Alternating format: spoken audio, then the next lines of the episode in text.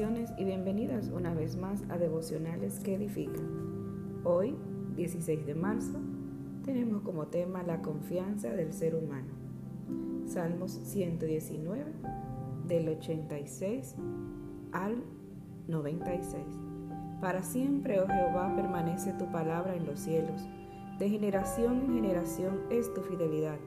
Tú afirmaste la tierra y subsiste. Por tu ordenación, subsisten todas las cosas hasta hoy, pues todas ellas te sirven.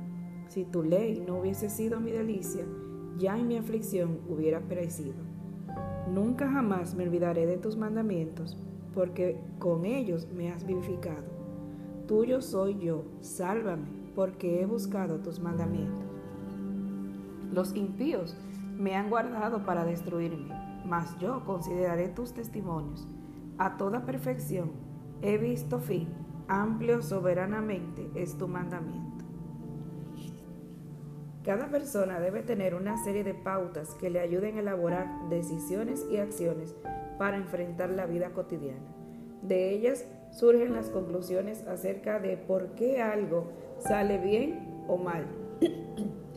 Los soberbios son aquellos que piensan que sus criterios personales valen más que los de otros pero su excesiva confianza en sí mismos no tiene ningún valor ante los mandamientos y las leyes de Dios. Por eso la verdadera confianza del ser humano debe estar puesta en el Creador. Por eso los planes de los soberbios e impíos no alcanzan a cumplirse y su vida carece de propósito. Solamente piensan en hacer maldad. ¿En quién estás confiado? La vida se hace corta esperando que la felicidad llegue pero confiar en Dios nos llena el corazón, lo fortalece para tener propósito y no vivir una vida inútil. Los eventos de aflicción pueden superar la compañía, pero con Dios nada, nada supera el estar con Dios. Los eventos de aflicción pueden tenernos con miedo y vivir una vida angustiosa, pero la palabra de Dios es permanente y sus manos nos hicieron. Los problemas pasan, Dios es fiel y permanece para siempre. Amén. En estos días que solamente escuchamos un tema, coronavirus, coronavirus, coronavirus. Sí, es una afección, sí, es una enfermedad que rápidamente ha tornado y ha hecho tanto problema, ha hecho tanto desastre, ha enfermado, ha, llevado muerte a muchos países. Y nosotros no somos la excepción. Entonces ahí debemos decir, ¿dónde está nuestra confianza? Nuestra confianza debe estar en Dios. Y dice la lectura de hoy que debemos tener a Dios en todo lo que hagamos, en todas decisiones. Tomemos buenas decisiones y apliquémoslas.